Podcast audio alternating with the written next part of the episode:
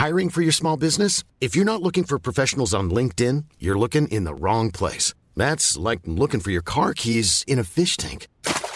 LinkedIn helps you hire professionals you can't find anywhere else, even those who aren't actively searching for a new job but might be open to the perfect role. In a given month, over 70% of LinkedIn users don't even visit other leading job sites. So start looking in the right place. With LinkedIn, you can hire professionals like a professional. Post your free job on linkedin.com slash people today.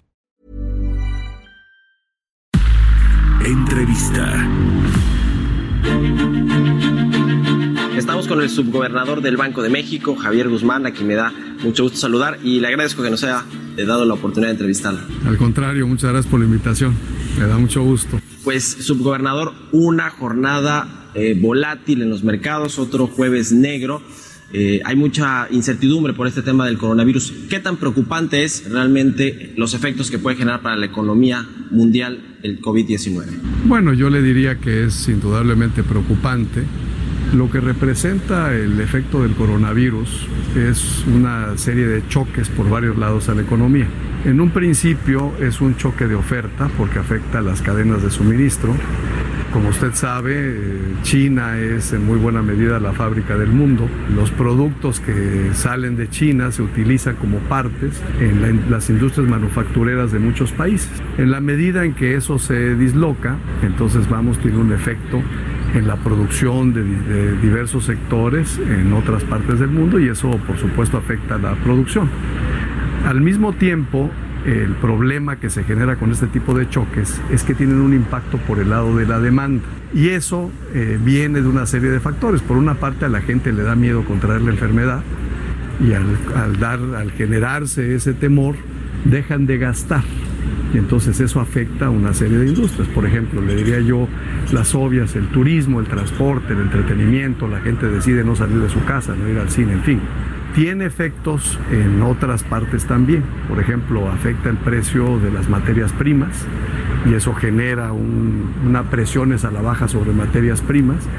Eh, al, afectarse las cadenas de suministro, también se tiene un efecto en los niveles de empleo. Y al afectarse los niveles de empleo, se afecta adicionalmente el impacto sobre la demanda. Y luego el otro efecto que es el impacto sobre los mercados financieros. Y eso tiene varios tipos de repercusiones y esto es lo que hace complejo esto. Por ejemplo, por un lado, lo que estamos viendo es el impacto sobre las bolsas de valores.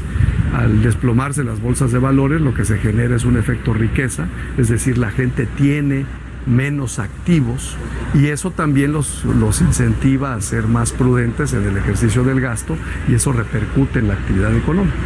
Pero tiene usted también el otro efecto, que es el efecto en los tipos de cambio que afecta, por supuesto, todo esto afecta de manera diferenciada a las economías. Eh, en aquellas economías que están viendo depreciaciones más marcadas de su tipo de cambio, eso en lo que puede repercutir es en presiones sobre la tasa de inflación. Entonces, ¿Qué es el caso de la mexicana? Que, que está bueno, que es, débil, por supuesto, debilitada. en el caso de la mexicana lo que usted tiene es justamente esa combinación de factores de manera muy clara. Porque por un lado tenemos una situación en la que el año pasado la economía mostró un comportamiento débil, una ligera contracción. Al mismo tiempo lo que tuvimos fue una tasa de inflación. Bueno, tenemos hoy en día, no me meto con el año pasado para no confundir un poco la situación, pero hoy en día tenemos una tasa de inflación que está eh, por encima de lo que es la meta y en este contexto tenemos ese choque. Por una parte el choque afecta de manera negativa la actividad económica y por otra parte eh, hay efectos como el del tipo de cambio que presionan la tasa de inflación al alza.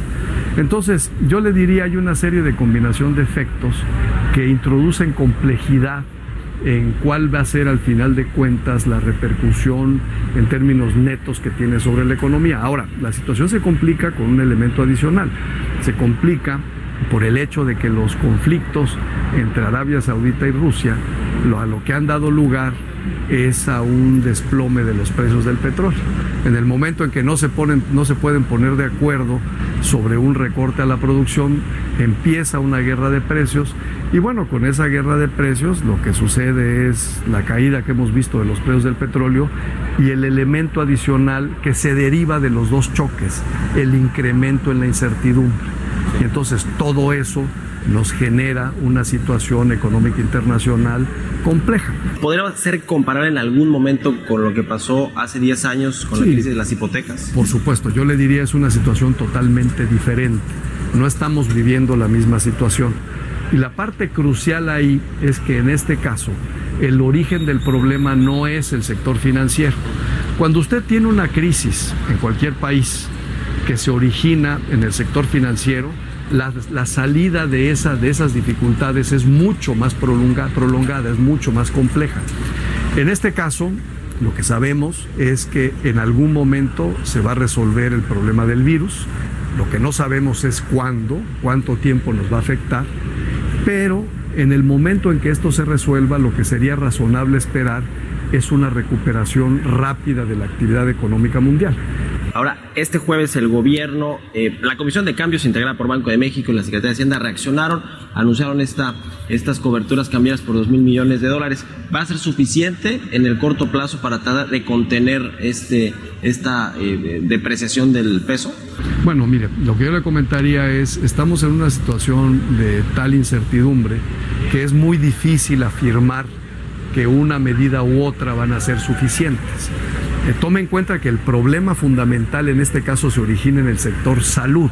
Es un problema de salud en, la parte fundamental. Y lo que no se sabe en este momento es cuánto, cuánto tiempo va a llevar superarlo.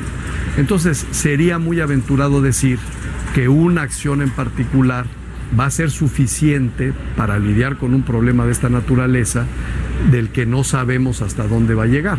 Y por otro lado, en donde el origen está fuera del control de las autoridades económicas. Entonces, acciones de esta naturaleza son indispensables. Yo le diría el caso concreto de las medidas que tomó la, la Comisión de Cambios.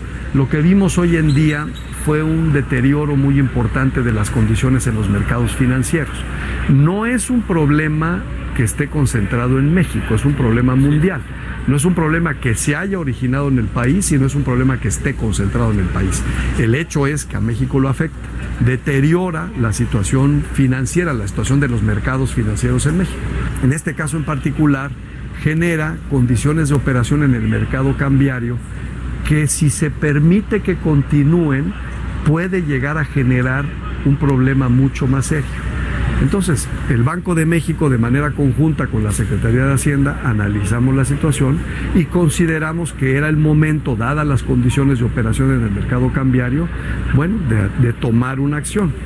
Esta acción tiene efectos positivos, fue bien recibida por el mercado, pero eso es una cosa muy diferente de decir que esto va a ser suficiente. Lo que tienen que hacer las autoridades en circunstancias de esta naturaleza es estar listas para actuar cada una en el ámbito de su acción.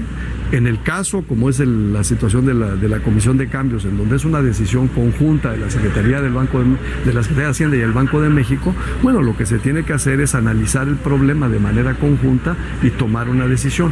Lo que tenemos que hacer nosotros es estar listos para actuar en el momento en que se requiera, en la magnitud en que se requiera con los instrumentos que tenemos disponibles.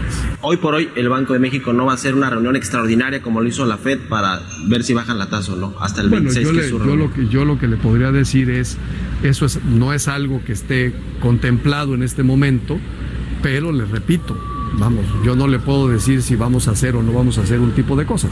Vamos, nosotros tenemos que estar listos. Nosotros tenemos nuestra siguiente reunión de política monetaria de acuerdo con el calendario que está establecido y estamos trabajando sobre la base de que esa es nuestra próxima decisión de política monetaria. Ahora, nadie le puede decir en este momento si puede llegar a ser necesario tomar una decisión fuera de una fuera del calendario. No es algo que estemos contemplando pero simplemente lo importante en esto es que la autoridad monetaria, las autoridades a cargo de la política económica, tienen que estar listos para actuar en el momento en que se requiera, dependiendo de cómo evolucionan las, circunstancias en un contexto de una enorme incertidumbre como la que estamos viviendo en este momento. Subgobernador Javier Guzmán, gracias por la entrevista. Al contrario, me da mucho gusto estar con usted. Planning for your next trip? Elevate your travel style with Quince. Quince has all the jet setting essentials you'll want for your next getaway, like European linen, premium luggage options, buttery soft Italian leather bags, and so much more. And is all priced at 50 to 80% less than similar brands. Plus, Quince only works with factories that use safe and ethical manufacturing practices. Pack your bags with high-quality essentials you'll be wearing for vacations to come with Quince. Go to quince.com/pack for free shipping and 365-day returns.